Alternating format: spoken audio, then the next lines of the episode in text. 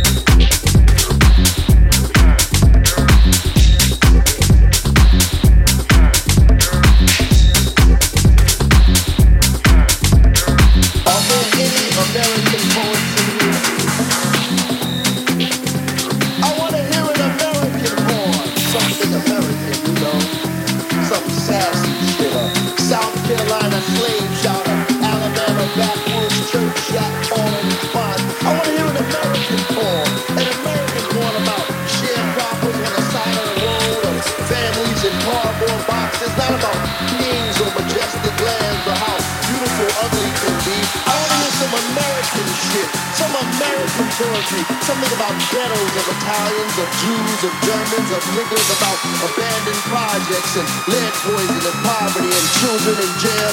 I want to hear a poem about picket lines and a Joe Hill legend, struggling for an eight-hour day. Hey, hey you, hey you.